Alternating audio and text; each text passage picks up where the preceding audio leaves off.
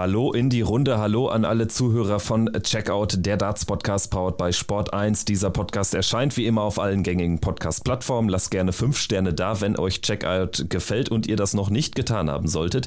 Wir sind jede Woche für euch da, so auch heute am Montag, den 7. August. Es sind eher ruhigere Zeiten in der Dartswelt. Deshalb heute nur ein, ein, kompakter Blick aufs vergangene Wochenende und dann haben wir was Besonderes geplant. Mein Name ist Kevin Schultig. Grüße an meiner Seite Micha Wattenberg, Gründer von My Dart Coach und selbst Podcast-Host. Hi Micha, hi.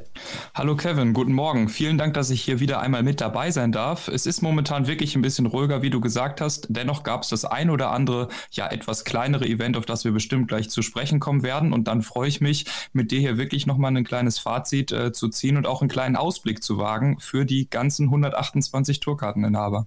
Wie das äh, ganz genau abläuft, das werden wir dann gleich nochmal erläutern, aber nur so viel sei gesagt, wir werden jetzt heute über die Top 64 sprechen und über die anderen dann bei euch im, im Podcast, der dann in ein paar Tagen auch erscheint. Also insofern eine kleine Crossover-Folge jetzt nochmal an dieser Stelle in äh, dieser Sommerlochzeit, aber wir hoffen da möglichst interessant und spannend für euch äh, durchzugleiten. Vorab aber, wie erwähnt, noch der kurze Blick natürlich auf das zurückliegende Wochenende. Es war kaum etwas los bei der PDC, aber ein bisschen dann doch. Zumindest das New Zealand Darts Masters hat stattgefunden in Hamilton in Neuseeland. Fünftes Turnier auf der World Series in diesem Jahr und gewonnen hat es Rob Cross.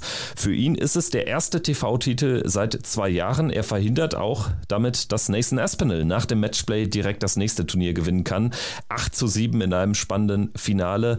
Es war durchaus kurzweilig, gerade der Finaltag hatte vor allen Dingen dann im Halbfinale einiges zu bieten. Gervin Price geht krachend raus, 3-7 gegen den späteren Sieger Rob Cross und Nathan Aspinall gewinnt ein Mega-Match gegen Michael Smith. Ja, insgesamt ein kurzweiliges Wochenende. Ja, ich glaube aber dennoch ein interessantes Wochenende, natürlich für uns auch dann relativ früh morgens aufgrund der Zeitverschiebung. Ich muss äh, ganz ehrlich sagen, ich habe persönlich davon nicht so viel live gesehen, mir dann aber ein bisschen was im Nachhinein angeschaut und gerade auch nochmal einen Blick auf die Ergebnisse geworfen. Ich glaube, in Australien und Neuseeland hat man irgendwie immer gute Turniere. Man hat da auch meistens ein Publikum, was den Dartsport schätzt und die Qualifikanten hat man auch viele davon schon mal vorher gehört oder irgendwo auf der internationalen Bühne gesehen. Du hast es gesagt, es war ein hochkarätiges Turnier. Es hat für mich jetzt nicht ganz so viele einzelne Stories geschrieben, wie zum Beispiel das US Darts Masters. Aber es war trotzdem ein abgerundetes und schönes Turnier, was man sich anschauen konnte. Ähm, ja, Rob Cross, der dieses Turnier hinten raus, würde ich auch sagen, verdient gewinnt in einem spannenden Finale gegen Nathan Espinel. Ich finde es immer noch ein bisschen amüsant, dass dies sein erster TV-Titel nach zwei Jahren ist und die World Series als TV-Turnier gilt, die European Tour allerdings nicht.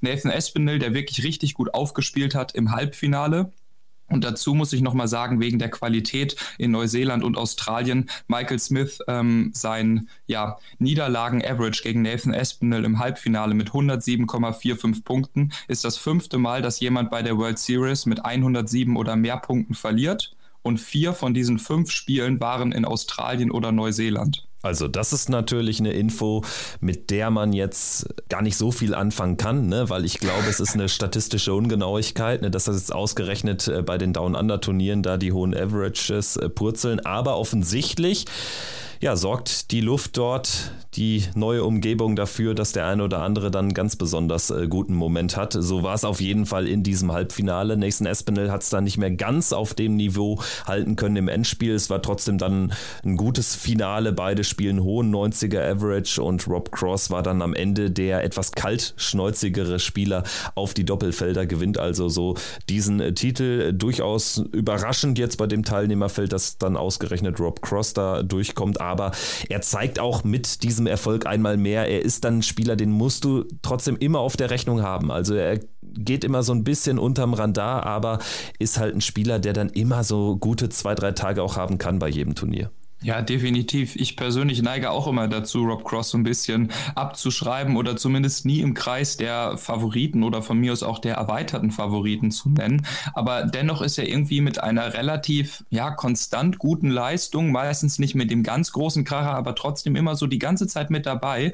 Und ja, am Ende wundern kann man sich eigentlich nicht, wenn Rob Cross mal wieder ein Turnier gewinnt, weil er die ganze Zeit dort oben halt mit am Start ist. Ich meine, er ist immer noch die Nummer 8 der Welt. Das ist ein Top-10-Spieler, vielleicht nicht der spektakulärste, aber seine Darts sind auf jeden Fall wirklich gut. Was war ansonsten noch interessant in Neuseeland? Ich würde sagen, wir müssen über zwei gesetzte Spieler sprechen, die in der ersten Runde ausgeschieden sind. Einmal Dimitri Vandenberg, der zwar ein 98er Average ans Board bringt gegen Haupai Puha, aber am Ende tatsächlich 2-6 verliert. Da war auch ein High-Finish dabei. Ich glaube, es waren 126, die Puha in einem wichtigen Moment rausnimmt. Also der hat das Match seines Lebens gespielt. Vor heimischer Kulisse ist dann gegen Nathan Espinel deutlich rausgeflogen, hat da dann tatsächlich auch nur noch ein 77er Average gespielt gespielt, also 20 Punkte niedriger als am Vortag. Aber das war ein dickes Ding. Der Sieg von Puha gegen Vandenberg noch dicker war allerdings ja der Grad der Enttäuschung für Peter Wright, würde ich sagen. Gegen Johnny Tata, von dem ich noch nie zuvor etwas gehört habe, geht Peter Wright mit 3 zu 6 raus. Das war die zweite Sensation an diesem ersten Turniertag und man muss sich immer mehr Sorgen machen um Peter Wright. Wir sagen das hier quasi jede Woche, aber es hilft ja nichts. Ja, erst einmal Dimitri Vandenberg, der vor seinem Spiel noch gesagt hatte, mich kann man nur schlagen, wenn man im Average über 100 Punkte spielt.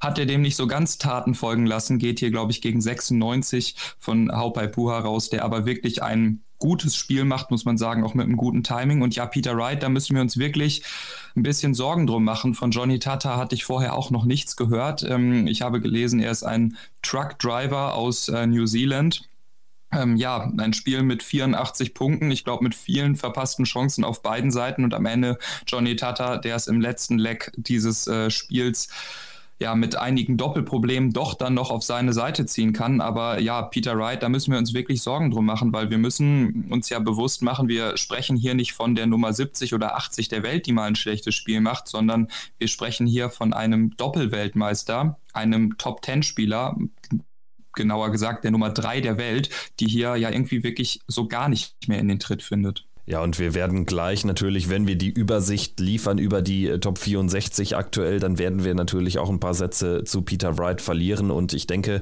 das Zwischenzeugnis, das kann man schon mal vorab ankündigen, das fällt natürlich für Peter Wright nicht allzu gut aus. Und die Aussichten sind jetzt auch sehr, sehr fraglich, sage ich mal, und auch der Druck, der wird natürlich immer größer, gerade wenn hinten raus im Jahr dann die 500.000 Pfund von der WM vor zwei Jahren auf dem Spiel stehen. Also Peter Wright, da ist aktuell so ein, so ein Karrierescheideweg auszumachen.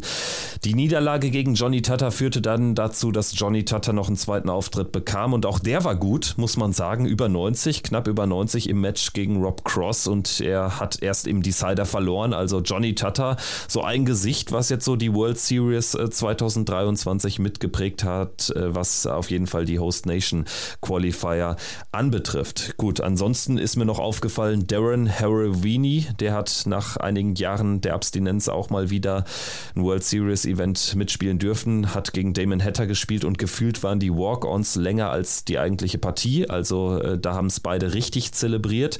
Das fand ich noch ganz nett und ansonsten, ja, würde ich sagen, schauen wir jetzt einfach dann, was in dieser Woche passiert. Freitag und Samstag dann erneut die World Series in Down Under am Start, dann allerdings in Australien, New South Wales äh, Darts Masters. Es wird nicht ganz so früh losgehen. Ich meine an beiden Tagen um 11 bei den Kollegen von The Zone in der Setzliste Price an 1, Michael Smith an 2 erneut, die 3 jetzt Rob Cross durch den Sieg und Dimitri Vandenberg die neue 4 Peter Wright nicht mehr gesetzt. Ansonsten geht es weiter am Wochenende mit der Challenge Tour und ja, damit wäre zur PDC, würde ich sagen, jetzt auch schon alles äh, gesagt.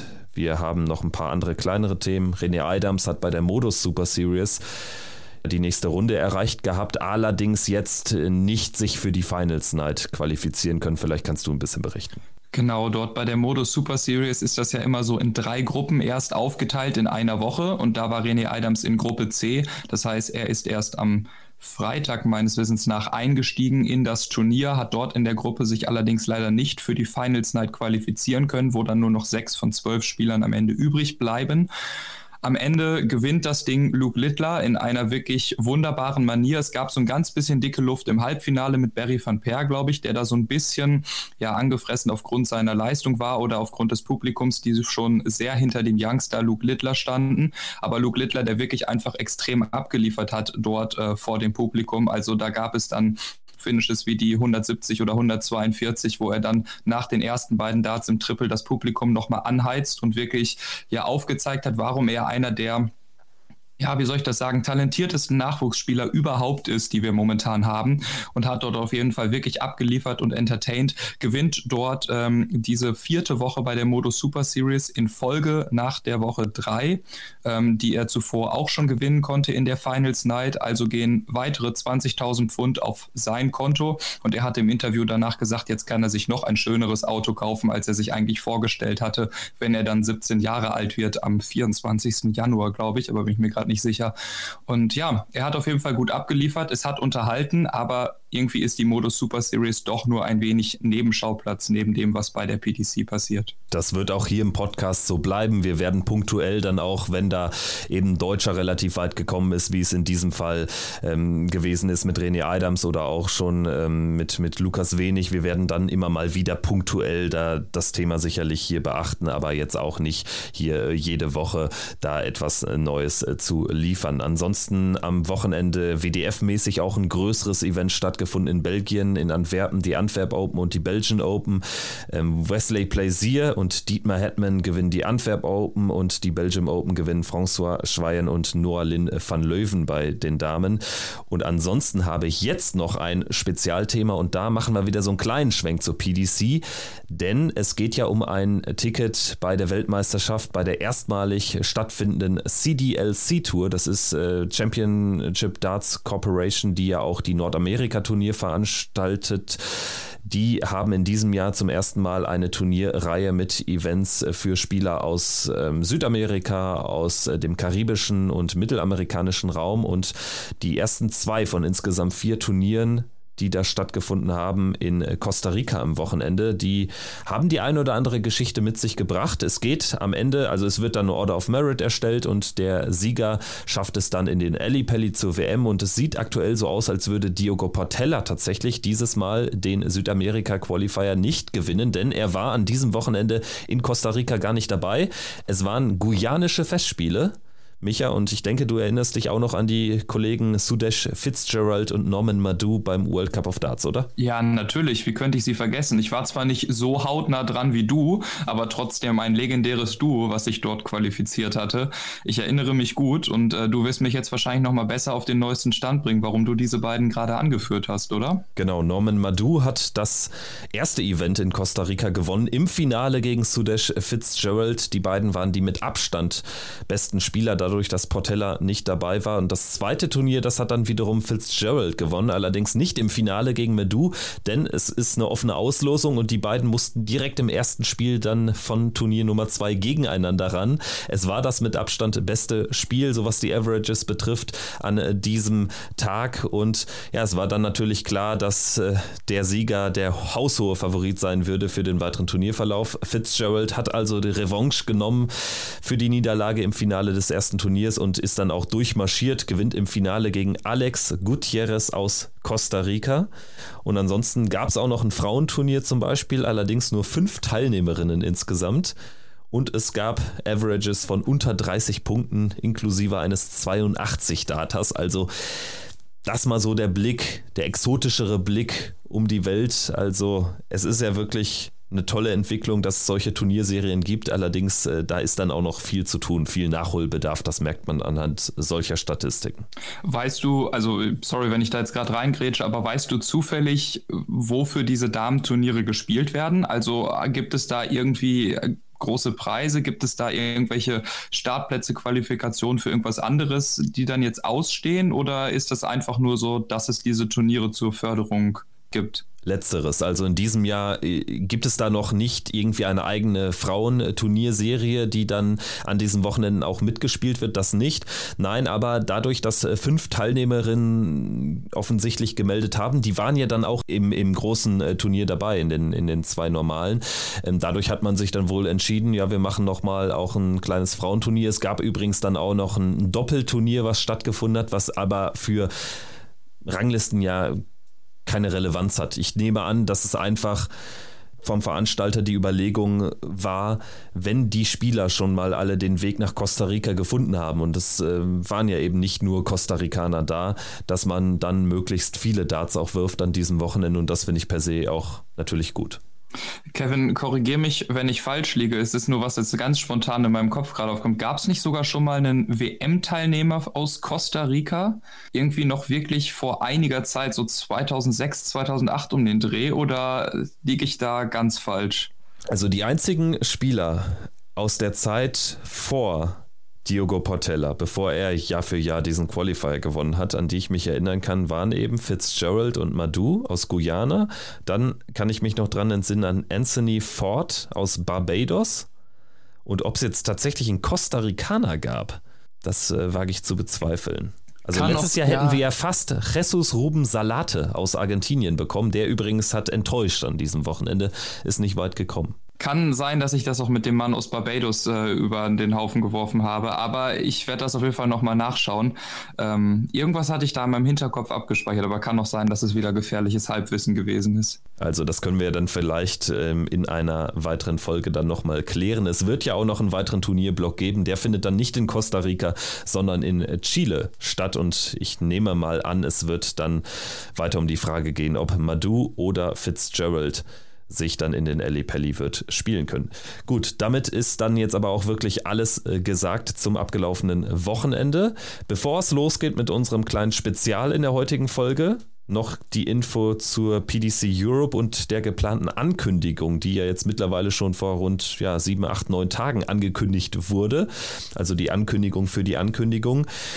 Es wird insofern laufen, als dass es natürlich um die, um die PDC Europe Super League gehen wird. So viel ist, denke ich, sicher. Wir werden dazu in dieser Woche noch eine Patreon-Sonderfolge aufnehmen, denn es wird spätestens Mitte der Woche da auch Klarheit geben. Es wird Informationen geben, das wissen wir und wir sind sehr gespannt, wie diese Information aussehen wird. Und ja, dann werden wir für Patreon da auf jeden Fall zeitnah nach Verkündung etwas veröffentlichen. Ja, machen wir. Damit habe ich dich jetzt auch dafür verpflichtet. Nein, es war ja schon im Vorfeld äh, abgesprochen, ja, ja. Keine, keine Sorge. Damit ist jetzt aber auch der Zeitpunkt gekommen, um die Zeugnisse rauszuholen und einen Ausblick zu äh, geben für alle 64 Spieler, die wir jetzt hier in der Folge kurz würdigen werden oder auch nicht. Wir erklären nochmal ganz kurz, was wir uns dabei gedacht haben und wie es dann auch vor allen Dingen in der zweiten Folge die dann bei euch im Feed erscheinen wird, weitergehen wird. Also, wir haben uns gedacht, dass wir einmal einen Rückblick und auch einen Ausblick wagen. Und zwar nicht nur auf die Gesamtheit der Dartszene oder was bislang in diesem ja, äh, ersten halben Jahr oder den letzten zwölf Monaten abgegangen ist, sondern wir schauen auf jeden Tourkarteninhaber einzeln. Aber das Ganze soll nicht viereinhalb Stunden lang werden, sondern wir machen das wirklich kurz und kompakt. Und zwar gibt es hier bei Checkout jetzt die ersten 64 Tourkarteninhaber in der Rangliste und dann bei uns im My Dartcode Spieler Podcast Behind the Board die weiteren 64, also die Plätze 65 bis 128. Und Kevin und ich, wir werden das jetzt in dieser Folge so machen, dass ich für jeden Spieler maximal 30 Sekunden Zeit habe, die letzten zwölf Monate, wie ich sie wahrgenommen habe, einzusortieren. Und danach muss Kevin dann in einer weiteren halben Minute, die er maximal hat, einen Ausblick wagen oder eine Prognose stellen, wie es für den Spieler bis Ende des Jahres oder auch ein bisschen darüber hinaus weitergehen könnte und ob der Trend vielleicht sein Freund ist oder ob der eher sich ein bisschen negativ ausweitet. In dieser Folge gibt es das in dieser Konstellation mit meinem Rückblick, deinem Ausblick. Und bei den weiteren Spielern bei uns in der Folge drehen wir den Spieß dann um. Und so können wir einmal alle 128 Spieler abdecken. Das ist einmal so ein kleines Jahresfazit. Aber wie gesagt, für jeden Spieler einzeln. Ja, habe ich was vergessen, Kevin, oder war es das soweit? Ich glaube nicht. Also wichtig vielleicht noch zu erwähnen, dass wir jetzt natürlich nicht irgendwie in die Lostrommel äh, greifen und jeder sich einen Spieler raussucht, sondern dass wir jetzt äh, schon von Platz 1 dann eben nach, nach hinten durchgehen, damit wir da auch eine Übersichtlichkeit haben.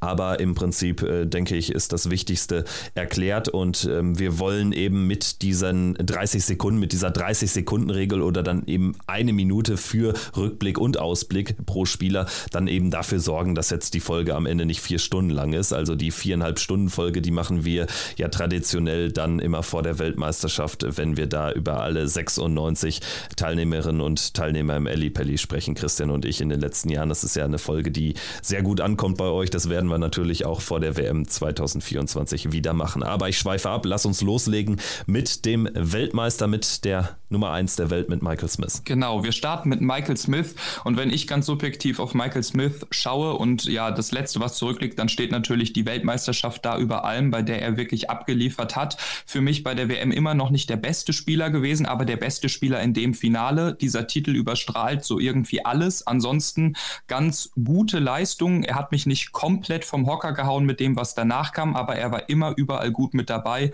auch meistens relativ weit in den Turnieren und für mich wirklich ein, äh, ja, eine gelungene Jahreshälfte oder gelungene letzte zwölf Monate. Ich würde auch sagen, er ist weiterhin natürlich ein Kandidat, immer ein Kandidat für einen großen Titel und dementsprechend traue ich ihm auch einen Major-Erfolg zu. Ich würde allerdings behaupten, es wird dann eher ein kleineres Major als die WM. Also wenn er noch ein zweites Mal die WM holt, würde mich das eher überraschen, denn dafür sehe ich jetzt auch nicht die ganz große Dominanz in der Spielweise von Michael Smith in diesem Jahr. Und jetzt geht es weiter mit der Nummer zwei, Michael van Gerven. Michael van Gerven ist für mich in den letzten zwölf Monaten der beste Spieler auf diesem Planeten, der Mann, den es zu schlagen gilt bei allen Turnieren. Ich denke, da sprechen die Turniere auch für sich und seine Leistung, ja, er überzeugt mich immer mehr. Er kommt immer wieder besser rein, ähm, nachdem ja in den letzten Jahren das ja auch nicht immer ganz so gut lief. Und für mich ist der Mann in Grün einfach der Mann, den es zu schlagen gilt. Und ja, wie gesagt, der beste Spieler, den ich bei jedem Turnier ganz oben auf,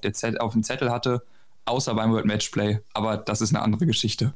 Und auch äh, das, was ich jetzt sagen werde, ist keine steile These. Michael van Gerven wird auch noch ein Turnier gewinnen.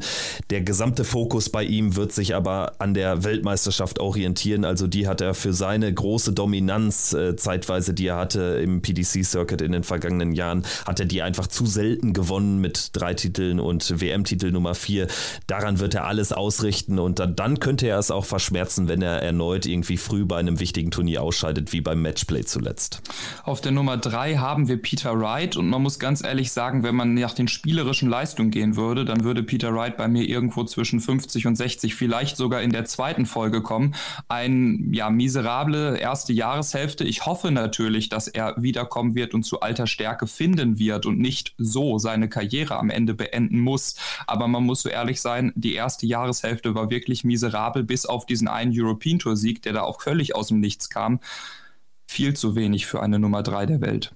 Ich sehe auch, dass der Druck, tatsächlich jetzt langsam wieder Ergebnisse liefern zu müssen, das war ja jetzt äh, anders in der ersten Jahreshälfte dass dieser Druck auch nicht gut sein kann in der aktuellen Phase von Peter Wright. Deshalb, ich bin davon überzeugt, es geht eher nach äh, hinten und am Ende wird es auf die WM ankommen, ob er überhaupt noch mal ein Thema ist für eine erneute Premier League-Nominierung. Gervin Price auf der 4 ist für mich ein Spieler, den ich gefühlt Ergebnis, äh, nicht ergebnistechnisch, aber average-technisch und von den Zahlen her deutlich besser wahrgenommen habe in dieser Jahreshälfte bislang, als die Ergebnisse für sich sprechen. Ich finde, Gervin Price hat zu wenig gewonnen dafür, dass er so gut gespielt hat. Das hast du nicht immer selber in der Hand, aber für mich eigentlich eine sehr positive erste Jahreshälfte mit vielleicht ein wenig, äh, ein, ja, ein wenig zu wenigen Titeln bislang. Gervin Price auch genau aus diesem Grund für mich ein Kandidat in Richtung eines möglichen zweiten Weltmeisterschaftstitels. Also wenn ich jetzt einfach mal zwei Namen rauswählen würde, dann würde ich tatsächlich auf Van Gerven und auf Price gehen. Ich habe irgendwie das Gefühl, dass äh, so dieser Ketchup-Flaschen-Effekt eintreten könnte und Gervin Price dann ausgerechnet bei der WM ja ein Turnier hat, wo er dann eben nicht dann doch irgendwie so das eine schwächere Spiel dann noch einstreut, was aktuell zu häufig der Fall ist, weshalb er dann eben auch noch nicht so viele Titel hat einheimsen können. Der Ketchup-Flaschen-Effekt beschreibt die vergangenen Monate von der Nummer 5, Nathan Espinel, relativ schön, würde ich sagen, der sich wirklich ein bisschen ja erstmal durchkämpfen musste über die erste Jahreshälfte, über die ersten Monate, wo er da mit seinem Tennisarm und so zu tun hatte, es nicht so ganz einfach war. Und jetzt gewinnt er das World Matchplay. Für mich, äh, ja, wunderbar, Nathan Espinel hier auf der Nummer 5 zu sehen. Ich würde sagen, hinter die erste Jahreshälfte machen wir einfach drei Haken. Das war durchaus positiv. Und dadurch ist er auch in einer perfekten Ausgangslage, was die nächsten Turniere betrifft, denn er hat keinen großen Druck. Er wird mit ziemlich großer Wahrscheinlichkeit ohnehin unter den Top 4 stehen. Damit hätte er die Premier League-Teilnahme auch ohne einen Matchplay-Triumph sicher. Aber wer das Matchplay gewinnt, der ist bei der Premier League sowieso dabei. Und der ist auch ein Kandidat vielleicht für einen ganz, ganz tiefen WM-Lauf. Die WM liegt ihm ohnehin. Deswegen, Nathan Espinel muss man auf der Rechnung haben. Nicht nur bei den nächsten kleineren Major-Turnieren, sondern auch ganz am Ende beim Jahreshighlight. Luke Humphreys ist für mich auf der Nummer 6 in dieser Jahreshälfte oder wenn man das auch noch ein bisschen weiter zurück betrachtet, definitiv Mr. European Tour oder Mr. Pro Tour, der ja dort immer wieder richtig gute Leistung zeigen konnte, das allerdings noch nicht wirklich bei den Major-Turnieren so ganz in Ergebnisse umwandeln konnte. Ich würde trotzdem sagen, die Form ist definitiv sein Freund und es sieht definitiv auch nicht verkehrt aus, was er spielt, aber bei den Major-Turnieren kam für seine starke Form ein bisschen zu wenig in der letzten Zeit. Deswegen hat er noch Nachhol Bedarf. Er braucht eben jetzt dann auch irgendwann mal so ein, so ein Major-Finale und äh, idealerweise eins, das er gewinnt. Er hat ja auch schon mal eins gespielt bei den UK Open damals. Aber ein Spieler seiner Klasse, der muss dann irgendwann auch äh, was gewinnen. Ich bin mir aber sicher, dass ihm das gelingen wird. Ob es dieses Jahr noch der Fall sein wird, vielleicht ein kleines Fragezeichen hinter. Aber Luke Humphreys wird nächstes Jahr massig Chancen haben, denn er wird auch erstmals bei der Premier League dabei sein. Also an Luke Humphreys wird kein Weg mehr dran vorbeiführen. Dafür spielt er auch einfach zu konstant mittlerweile. Die Nummer 7, Johnny Clayton, würde ich auch als relativ positiv einsortieren. Es waren nicht bis auf den World Cup die ganz großen Titelgewinne mit dabei, aber er ist bei jedem Turnier gefühlt immer bis zum Schluss sehr, sehr tief mit dabei gewesen. Gerade bei den größeren Turnieren, wie jetzt auch beim World Matchplay oder in der Premier League. Von daher hinter Johnny Claytons Form würde ich auch äh, ja, drei Haken setzen. Das war durchaus positiv, was der Mann bislang in diesem Jahr gespielt hat. Platz 7 in der Order of Merit für Johnny Clayton. Ich denke, damit ist dann aber auch die Decke erreicht. Vielleicht Vielleicht geht es nochmal so in die Top 6, vielleicht auch in die Top 5, wenn da noch irgendwie so ein kleineres Major mal ähm, gewinnen wird. Ähm, dann kann das äh, auch nochmal ein bisschen höher gehen. Aber ich glaube, für Johnny Clayton ist äh, tatsächlich die Decke mittlerweile erreicht und damit ist er dann auch zufrieden. Damit muss er auch zufrieden sein. Ich glaube jetzt zum Beispiel nicht daran, dass Johnny Clayton jetzt noch ein Kandidat ist, in seiner Karriere die WM zu gewinnen die Nummer 8 Rob Cross nehme ich immer ein bisschen, ja, nicht ganz so stark war, wie er eigentlich spielt. Wenn wir da ein bisschen zurückschauen auf das letzte halbe Jahr, haben wir jetzt den Titel äh, in Neuseeland. Wir haben einen Titel auf der European Tour. Wir hatten, glaube ich, ein Finale bei den Players Championship Finals. Gut, die WM war nicht ganz so stark. Wir hatten keine Premier League für Rob Cross. Dennoch würde ich sagen, die Leistungen von Rob Cross sind definitiv solide. Sie hauen mich jetzt nicht komplett vom Hocker. Ich nehme es auch gar nicht immer so spektakulär wahr, aber angemessen für eine Nummer 8 der Welt. Ich glaube, das Problem ist, dass Rob Cross einfach ein Spieler ist, der im Vergleich zu den anderen Top-Leuten bei der PDC, er gehört ja zweifellos dazu, der aber im Vergleich dazu manchmal so ein bisschen als langweilig empfunden wird. Das gilt für mich auch. Deswegen, ich bin jetzt kein großer Rob Cross-Fan, weiß aber natürlich zu respektieren, was er leistet. Er ist immer wieder ein Kandidat für einen kleineren Major-Erfolg. Da denke ich vor allen Dingen an die Players Championship Finals, an die EM. Das sind so diese Dreitages-Events, diese Viertages-Events, die er dann vielleicht auch gewinnt gewinnen wird können, aber ich glaube jetzt nicht daran, dass er jetzt komplett nochmal durchstartet und jetzt irgendwie Weltmeister wird in diesem Jahr. Im Vergleich äh, zu der Nummer 9 dieser Rangliste ist Rob Cross allerdings dennoch für mich ein sehr, sehr spektakulärer und medienpräsenter Spieler, denn die Nummer 9 ist Danny Noppert. Leistungstechnisch, ja, ich nehme ihn gar nicht immer so dolle wahr. Er war jetzt bei dem World Series Event mit dabei. Natürlich die UK Open von vor einem Jahr hat man immer noch im Hinterkopf, aber mehr, muss ich ganz ehrlich sagen, habe ich ihn auch nicht wirklich wahrgenommen als Nummer 9 der Welt. Von daher würde ich sagen, da kommen keine drei Haken hinter. Das ist so ein bisschen, ja, er läuft sehr unterm Radar und die Leistung waren jetzt auch nicht so spektakulär, dass sie da komplett herausragen für eine Nummer 9. Und interessant ist, dass er sogar in der Post-World Championship Order of Merit, also im Tourkarten-Race, die Nummer 6 ist, stand jetzt. Das heißt also, er wird ja eher sogar noch steigen und trotzdem ist er für mich weiterhin kein Kandidat für die Premier League. Anders gesagt, er ist ein Kandidat, aber er muss sich, glaube ich, dafür noch strecken, braucht dafür noch ein echt krasses Ergebnis bei einem der wichtigen Turniere. Ansonsten wird er hinten rüberfallen. Wer vielleicht nicht hinten rüberfallen würde, ist die Nummer 10 der Welt, auch wenn er nicht den ganz großen Titel holt, den er sich allerdings mittlerweile endlich mal verdient hätte. Und da zwar ist das Dirk van Dijvenbode immer wieder gute Leistung, insbesondere bei den Players Championship Turnieren, wundere ich mich wirklich, was der Mann phasenweise für drei, vier, fünf Lecks spielen kann. Es waren einige bittere Momente dabei auf der European Tour, ob es sein Fall war im Spiel oder vor dem Spiel. Ähm, ja, das war ein bisschen die Sache. Also ich meine spielerisch oder beim Walk-on bei der Einlage. Ja, es war ein bisschen zu wenig, was er auch aus den Averages gemacht hat, ähnlich wie bei Gervin Price, aber an sich formtechnisch ein guter Spieler. Tendenz auch weiter steigend bei Dirk van Dijvenbode. Es fehlt allerdings noch die Krönung. Es fehlt ja zumindest mal so ein European Tour Titel. Also ich denke, darauf wird jetzt der Fokus auch liegen, dass er da möglichst in diesem Jahr noch einen Titelgewinn einheimst, der dann da auch, glaube ich, so ein paar Dämonen beiseite schieben würde. Denn das äh, könnte so ein bisschen die Gefahr sein, Dirk van Dijvenbode, dass er vielleicht jemand ist, der dann irgendwie kurz vor der Ziellinie tatsächlich immer so, so das Nervenflattern bekommt. Bei der Nummer 11, Joe Cullen, tue ich mich tatsächlich ein bisschen schwer, weil ich ihn gefühlt die ersten Monate gar nicht wirklich wahrgenommen habe. Mit seinen Leistungen beim World Matchplay hat er sich jetzt aber so ein bisschen wieder in den Fokus reingespielt. Ich würde sagen, ja, die letzte Jahreshälfte oder vielleicht sogar seit dem verlorenen Premier League-Finale und dann der Nicht-Nominierung für die Premier League geht es nicht unbedingt so positiv weiter. Aber das World Matchplay, also sehr kurzfristig, das sah jetzt eigentlich ganz positiv aus bei ihm. Und damit hat er jetzt in einer wichtigen Phase tatsächlich so, so einen Turn hinbekommen. Also es wäre jetzt tatsächlich für ihn von, von großer Bedeutung, dass da jetzt noch ein weiteres oder auch zwei weitere richtig gute Resultate bei den Majors folgen, damit er dann auch für die WM in einer guten Position ist und dann wird es äh, darauf ankommen, wie er bei der WM performt. Mit einem guten WM-Resultat wäre Joe Cullen dann auch wieder einer für die Rückkehr in die Premier League.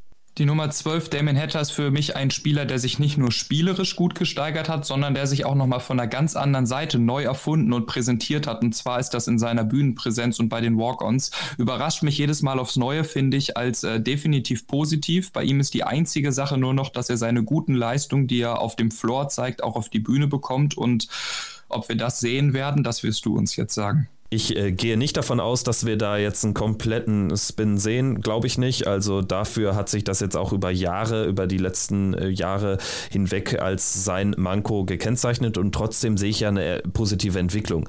Also er hat ja dann auch schon punktuell richtig, richtig starke Bühnenmatches und er ist immer ein Mann für 95 plus im Average. Das reicht ihm vielleicht dann auch mal für ein Major-Halbfinale mehr allerdings nicht. Die Nummer 13, Dimitri Vandenberg, ist auch wieder nicht so ganz einfach einzuordnen. An sich, sage ich mal, relativ solide Leistung, allerdings immer auch wieder ein bisschen inkonstanter, was dann wieder mal zu einem Turnier ausführt.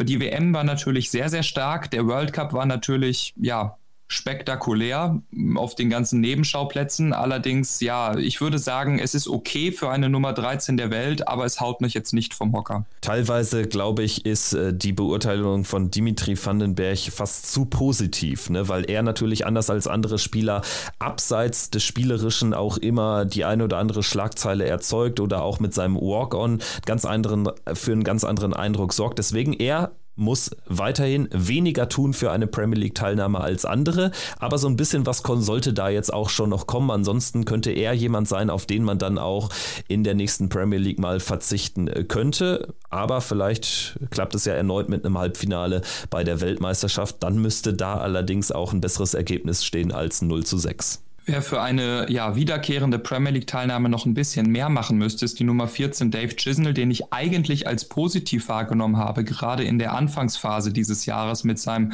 European Tour-Gewinn. Ich glaube, das erste Turnier war es. Danach wurde es allerdings ein bisschen ruhig und auch jetzt zum Beispiel bei den letzten Turnieren und auch beim World Matchplay hatte ich ihn nie so richtig auf der Rechnung. Da würde ich fast sagen, es kommt ein bisschen zu wenig für eine Nummer 14 der Welt. Und es wird auch nicht besser werden im Sinne von, dass er endlich mal einen Titel Titel holt. Also ich glaube, darauf werden wir immer noch warten müssen. Die einzige Chance sehe ich dann bei den Players Championship Finals, dass er da vielleicht so einen Outside-Shot äh, hat. Aber sein Problem bleibt weiterhin und es wird auch äh, weiterhin der Fall sein, dass er auf ein überragendes Match dann meistens kein gutes folgen lässt und das ist sein großes Manko. Deswegen, er ist gut aufgehoben zwischen Platz 10 und 16 in der Order of Merit.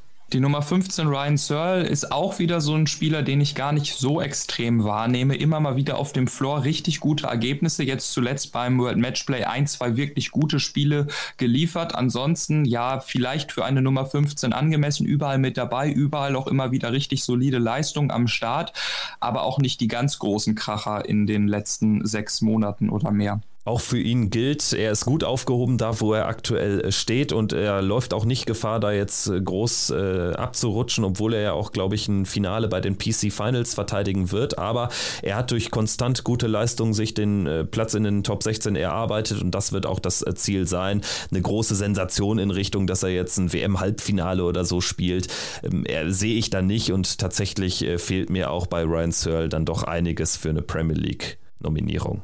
Bei der Nummer 16, James Wade, haben wir einen Spieler, der gefühlt auch immer überall mit dabei ist, der auch immer wieder solide Leistungen spielt, der jetzt zuletzt äh, ja auch irgendwie einen neuen Aufschwung erlebt hat in meinen Augen, der sich nochmal ein bisschen besser verkauft hat und der wieder anzeigt, dass er wieder Bock auf das Spiel hat und nochmal vielleicht was reißen möchte. Dennoch würde ich sagen, die Leistungen waren nicht ganz so, ja, immer konstant in den richtigen Momenten, wie man es sonst von ihm kannte. Deswegen würde ich sagen, ja, es ist okay für eine Nummer 16 der Welt, aber von James Wade haben wir natürlich auch einen anderen Maßstab als beispielsweise bei der Nummer 15 Ryan Searle. Der Druck auf ihn wird jetzt groß sein, denn Nummer 16 der Welt, das wird nicht mehr der Fall sein, wenn er jetzt nicht wieder ein richtig, richtig großes Ergebnis mal an Land zieht. Stand jetzt in der Provisional Order of Merit nach der WM nur noch die 26. Ich glaube allerdings, dass James Wade solche Karrierephasen dann auch zu Höchstleistungen ähm, bringen kann, denn ja, wenn er abgeschrieben wird, dann holt er auf einmal noch irgendwie ein richtig großes Ergebnis aus dem Ofen hervor und ich glaube, dass er jemand sein kann, über den wir uns nicht wundern sollten, wenn er nochmal in einem großen Halbfinale oder sogar in einem Finale steht. Bei der Nummer 17, Ross Smith, haben wir natürlich äh, den EM-Titel vor Augen und im Hinterkopf. Ansonsten kam in meinen Augen ein bisschen zu wenig. Natürlich, da war dieses extrem spektakuläre WM-Match gegen Dirk van Dijvenbode. Ansonsten in diesem Jahr, glaube ich, das beste Ergebnis, was er geliefert hat, ein Halbfinale auf der European Tour. Für eine Nummer 17 der Welt ist das allerdings zu wenig und von daher würde ich sagen, hier geht der Trend ein bisschen nach unten.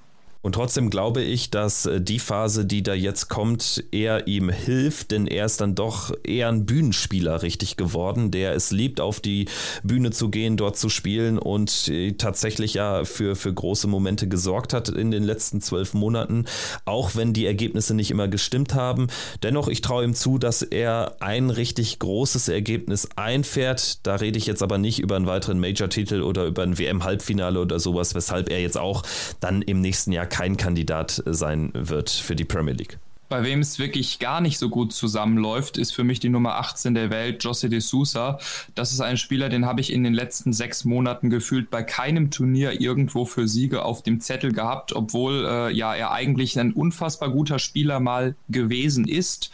Ähm, ja, sowohl auf dem Floor als auch auf der Bühne habe ich ihm in den letzten sechs Monaten nicht viel zugetraut und er hat auch ja nicht wirklich dort performt, sowohl ergebnis- als auch zahlentechnisch. Und ich sehe tatsächlich nicht, dass er zeitnah seinen Touch, den er eben damals hatte, gekrönt mit dem Sieg beim Grand Slam of Darts, dass er diesen wieder erlangt. Deswegen, Jose de Sousa bleibt ein Sorgenkind und bleibt jemand, der eher abrutschen wird, infolge auch der nächsten Weltmeisterschaft. Chris Doby ist definitiv für mich kein Sorgenkind als Nummer 19 der Welt. Da sind die Leistungen, würde ich sagen, sogar noch fast ein bisschen besser, als wie er hier in der Weltrangliste steht, was definitiv auch dem geschuldet ist, dass das Masters nicht mit in die Weltrangliste reingezählt hat. Wir hatten in diesem Jahr den Major-Titel, wir hatten diese Premier League-Saison, die von ihm eigentlich wirklich stark war, die zahlentechnisch deutlich besser war, als wo er am Ende in der Tabelle stand. Ja, man hat ihn auch immer mal wieder als Nummer 19 hier auf der Rechnung für den ein oder anderen Sieg. Für den ganz großen Titel habe ich ihn da jetzt die letzten sechs Monate auch nicht gesehen, aber an sich durchaus positiv. Der Trend äh, stimmt auf jeden Fall in die richtige Richtung und ich äh, wage jetzt mal die These, dass wir in einem Jahr über den Top 10 Spieler Chris Doby sprechen werden. Ich sehe ihn jetzt nicht irgendwie Weltmeister werden, aber er wird früher oder später auch einen Major holen. Da bin ich einfach von überzeugt. Bei ihm geht vieles in die richtige Richtung. Er hat diesen unverhofften Erfolg beim Masters auch genutzt für die eigene Reputation bei der Premier League und äh, das wird ihm auch helfen jetzt bei den nächsten Turnieren. Deswegen Chris Doby nach der WM bin ich ziemlich sicher Top 16 Spieler und im nächsten Jahr dann auch zeitnah Top 10. Bei der Nummer 20 Gabriel Clemens kann ich mich jetzt fast nur ein bisschen unbeliebt machen, aber es ist ein bisschen schwierig, dieses Fazit zu ziehen. Natürlich, die WM war mega, das Halbfinale, was er da losgetreten hat, gespielt hat. Danach in meinen Augen einfach äh, kam ein bisschen zu wenig. Es gab das eine Finale auf der Pro Tour, was er so ja sehr deutlich verloren hat Gabriel Clemens ist immer überall mit dabei, spielt auch immer ja relativ konstant in dem Rahmen, was er halt spielt, aber für eine Nummer 20 der Welt mit Ambitionen noch weiter zu steigen, kam da in meinen Augen ein bisschen zu wenig. Genau diese Ambition würde ich mal ein bisschen in Frage stellen, denn das ist genau etwas, worüber wir auch schon häufig gesprochen haben. Man hat häufig nicht das Gefühl, dass ähm, die Gier so grenzenlos ist bei einem Gabriel Clemens und das könnte ihm vielleicht auch ein bisschen im Weg stehen. Also ich denke, weiterhin realistisch ist eine Top 16 Platzierung, dass er die erreichen wird. Aber so ganz weit nach oben äh, kommen sehe ich ihn tatsächlich nicht. Also deswegen Gabriel Clemens wird weiterhin eine ordentliche Position, eine sehr ordentliche Position innehaben, aber ich äh, glaube jetzt nicht, dass er nächstes Jahr Premier League spielt oder jetzt irgendwie einen Major-Titel holt.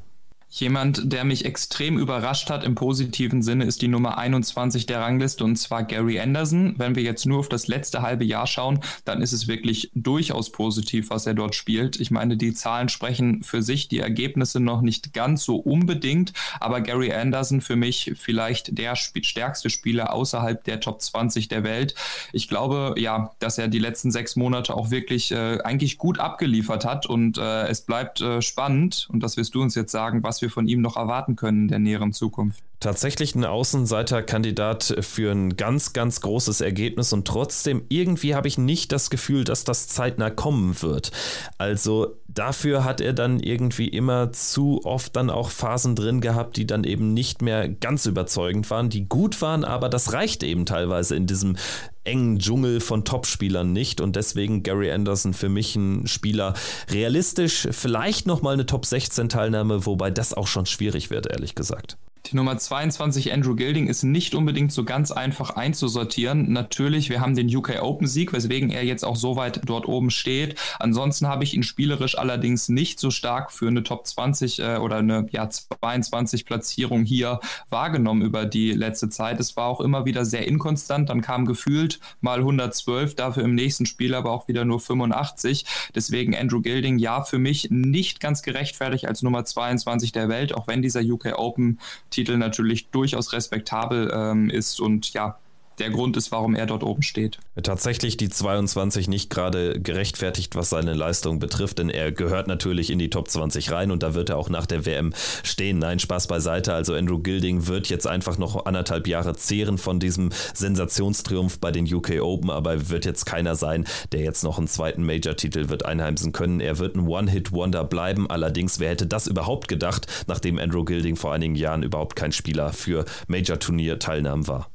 Die Nummer 23 der Welt, Christoph Ratajski, nehme ich allerdings deutlich stärker wahr als die 23 der Welt.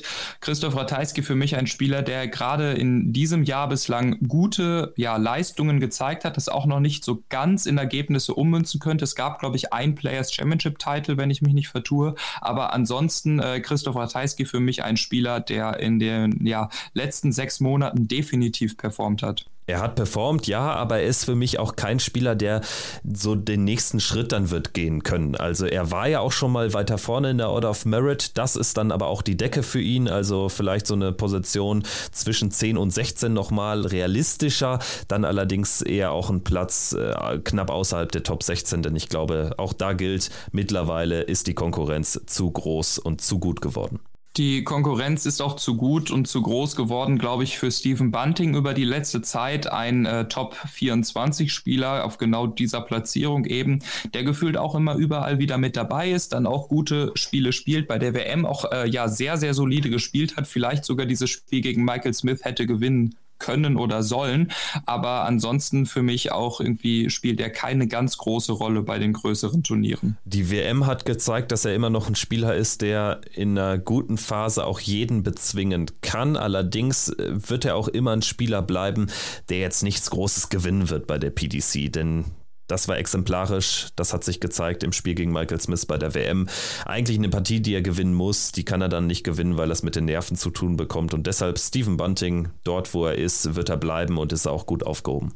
Die Nummer 25 der Welt, Martin Schindler würde ich eigentlich als positiv einstufen. Er ist überall mit dabei. Die Leistungen sind auch meistens relativ konstant, aber über die letzten sechs Monate hat eben nochmal dieser etwas weitergehende Schritt gefehlt, dass er da nochmal den nächsten Schritt macht und äh, ja, sich nochmal ein bisschen weiterentwickelt. Dort, wo er steht, macht er das momentan ganz gut, hat das in den letzten sechs Monaten noch immer wieder gezeigt, aber der nächste Schritt hat noch ein wenig gefehlt. Und trotzdem glaube ich bei ihm, dass dieser nächste Schritt äh, wahrscheinlicher ist als bei Gabriel Kling Clemens. Also wenn wir tatsächlich darüber reden, dass es mal ein Spieler in ein Major-Finale schafft, dann glaube ich tatsächlich eher sogar an Martin Schindler, vielleicht bei einem kleineren Major. Und ich äh, würde mich zu der These hinreißen lassen, dass Martin Schindler die Position Nummer 1 unter den Deutschen in einem Jahr innehaben wird.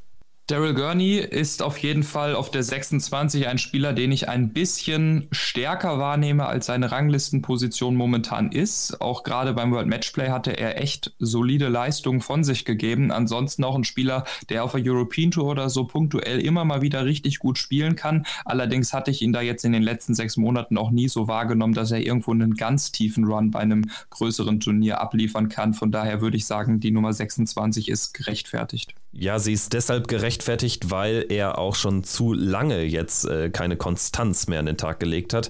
Und ich sehe nicht, dass jetzt über das Matchplay hinaus da irgendwie der alte Daryl Gurney zurückkommt. Deswegen weiterhin Spieler, der bei allen Majors zugegen sein dürfte, der auch äh, in Frage kommt für vielleicht einen Viertelfinaleinzug bei der WM, wenn er eine gute Auslosung hat und einfach eine gute Woche, gute zwei Wochen erwischt. Aber darüber hinaus sehe ich jetzt nicht, dass Daryl Gurney nochmal dahin dahin zurückkommt in naher Zukunft, wo er schon mal war, kurzzeitig die Nummer 3 der Welt. Kommen wir von der nordirischen Nummer 1 zur nordirischen Nummer 2 und zwar ist das Brandon Dolan auf Platz Nummer 27. Ja, Brandon Dolan für mich ein Spieler, der gefühlt auch immer überall mit dabei ist, der immer so die erste oder zweite Runde spielt, der jetzt auch mal einen Favoriten beim World Matchplay geärgert hat, aber für mich eigentlich ein Spieler, der mittlerweile spielerisch, wenn wir jetzt gerade auf diese gute und große ja, Breite der jüngeren Generation schauen, nicht mehr in die Top 32 gehört. Gehört er aber weiterhin und wird er auch nicht äh, zu vertreiben sein, denn Brandon Dolan wird auch wahrscheinlich im nächsten Jahr mindestens ein Pro-Tour-Finale spielen, wenn gleich nicht sogar eins gewinnen. Ich glaube, er hat immer noch da den ein oder anderen guten Tag im Tank. Es bleibt dann allerdings auch in Zukunft bei einem guten Tag und es wird daraus jetzt keine gute Woche oder so, weshalb er jetzt kein Spieler ist, der jetzt auch nochmal irgendwie ein Major-Finale erreicht. Das sehe ich nicht, aber immer einer, der für eine große Überraschung gut ist. Siehe World Matchplay. Kommen wir von, Nord von der nordirischen Nummer 2 zur nordirischen Nummer 3 und zwar ist es auf Platz 28 Josh Rock.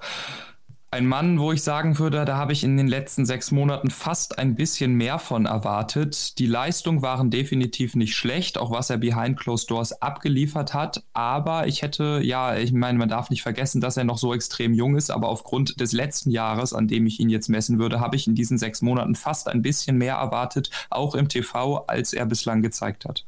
Genau das könnte allerdings natürlich jetzt dann auch nochmal eine gute Phase sein, weil Vielleicht sind die Erwartungen ein bisschen niedriger, als sie tatsächlich vor einem Jahr waren. Er war ja so krass unterwegs, dass man tatsächlich äh, Josh Rock auf dem Zettel hatte. Deswegen vielleicht gar nicht mal so schlecht, dass sich der Blick auch ein bisschen geweitet hat auf andere Spieler. Jan van Veen, Luke Littler. Von daher, vielleicht kann er davon profitieren und der überrascht uns alle dieses Jahr, wo es gar nicht so überragend läuft, mit einem WM-Halbfinale.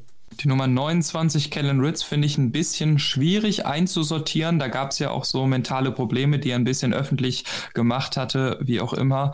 Ähm, ja, leistungstechnisch für mich eigentlich nicht so wirklich ein Top 32 Spieler über das über die letzten sechs Monate gewesen. Punktuell immer mal wieder gute Matches dabei gehabt, äh, sowohl auf der European Tour als auch behind closed doors. Aber ja, wirklich nicht besonders konstant in meinen Augen. Und genau das wird sich auch nicht ändern, denn äh, Kellen Ritz äh, muss erstmal so seine mentalen Probleme in den Griff bekommen. Es wird schon herausfordernd genug, diesen Top 32 Status zu behalten. Ich glaube, dass das äh, schon eine zu hohe Höhe Hürde wird. Also ich sehe ihn tatsächlich knapp draußen aus den Top 32, weil äh, er natürlich auch ein bisschen was äh, zu verteidigen hat noch im Restjahr. Von daher Kellen Ritz eher auf dem absteigenden Ast. Bei der Nummer 30, Kim Halbrechts, ist der Trend auf jeden Fall sein Freund, würde ich sagen. Das Jahr bislang nicht ganz so schlecht. Ähm, wir hatten, glaube ich, einen Pro-Tour-Titel oder einen Players Championship-Titel. Wir hatten äh, ja eine gute Performance mit äh, Dimi zusammen beim World Cup of Darts und wir hatten jetzt auch keine schlechte Präsentierung beim World Matchplay. Von daher würde ich sagen, er hat mich eigentlich überrascht und eine ja, gute erste Jahreshälfte gespielt. Und trotzdem sehe ich nicht, dass Kim Halbrechts nochmal weit nach vorne kommt. Also dafür für mich auch viel zu inkonstant. Immer ein Spieler, der dann auch nochmal eine Überraschung äh, erzielen kann, aber dann auch ein Spieler, der dann im zweiten Spiel danach meistens deutlich schlechter ist, nachdem er zuvor uns alle überrascht hat. Von daher, das wird auch weiterhin so die nächsten Jahre von Kim Halbrechts den Weg äh, kennzeichnen. Deswegen Kim Halbrechts sollte froh sein, wenn er diesen Platz 30 hält ähm, viel mehr wird da nicht gehen. Die Nummer 31, Raymond van Barneveld, hat mich eigentlich überzeugt, spielt immer mal wieder ja sehr gute Leistung, ansonsten auch ein relativ konstantes Grundniveau, wenn es nicht mal komplett absackt in einzelnen Spielen. Ansonsten jemand, der auf jeden Fall dafür gut ist, dass er auch mal wieder ganz große Namen ärgern und rausschmeißen kann. Allerdings dürfen wir ihn natürlich nicht an seinen Leistungen von früher messen, sondern an den zweieinhalb Tourkartenjahren äh, bislang. Und das ist definitiv positiv. Oder sind es schon dreieinhalb. Interessant ist auf jeden Fall, egal wie viele Jahre es jetzt genau sind, dass Raymond van Barneveld äh, diese ganzen Pro-Tour-Turniere überhaupt alle mitnimmt, dass er teilweise da auch echt ordentliche Ergebnisse einfährt. Er hat viele European Tour Qualis geschafft, er hat sich dadurch zurück auf die Major-Bühnen dieser Welt gespielt. Die große Frage wird aber sein, wie lange kann er diesen anstrengenden Weg noch gehen? Für mich deutlich fraglicher als äh, der Punkt, dass wir ihn vielleicht nochmal in einem Viertel oder in einem Halbfinale eines großen Turniers sehen, denn punktuell hat Raymond van Barneveld immer noch richtig viel im Tank.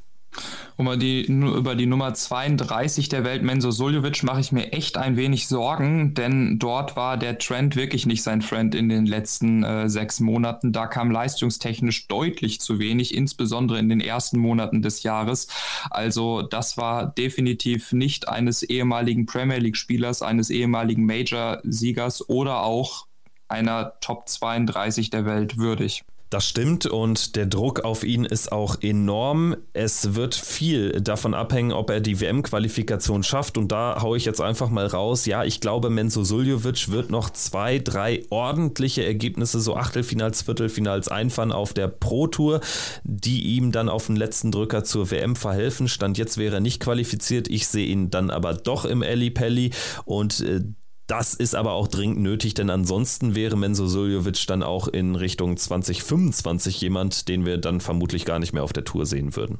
Die Nummer 33 der Welt, Alan Suter, habe ich auch gar nicht mehr so stark wahrgenommen in der letzten Jahreshälfte. Er war immer ja so mit dabei bei einigen Turnieren, hat hier oder da auch mal das ein oder andere Spiel gewonnen. Aber so diese ganz tiefen Runs oder auch, dass er ja die ganz großen Namen spektakulär geärgert hat, wie in den ersten Monaten nach seinem Tourkartengewinn, das hat mir so ein bisschen gefehlt über die letzten sechs Monate. Und tatsächlich glaube ich, dass äh, ja sein Stern so ein bisschen untergehen wird. Ich sehe ihn nicht mehr ansatzweise Weise so stark wie bei der letzten WM. Ich meine, er Danny Nopp hat vier Sätze in Folge abgenommen. Er stand in einem WM-Achtelfinale gegen Gabriel Clemens. Ähm, never ever sehe ich das nochmal. Er muss überhaupt die WM-Qualifikation schaffen. Und äh, das wird schon eine kleine Herausforderung. Deswegen, Alan Suter sollte diesen Platz 33 äh, genießen. Besser wird es nicht.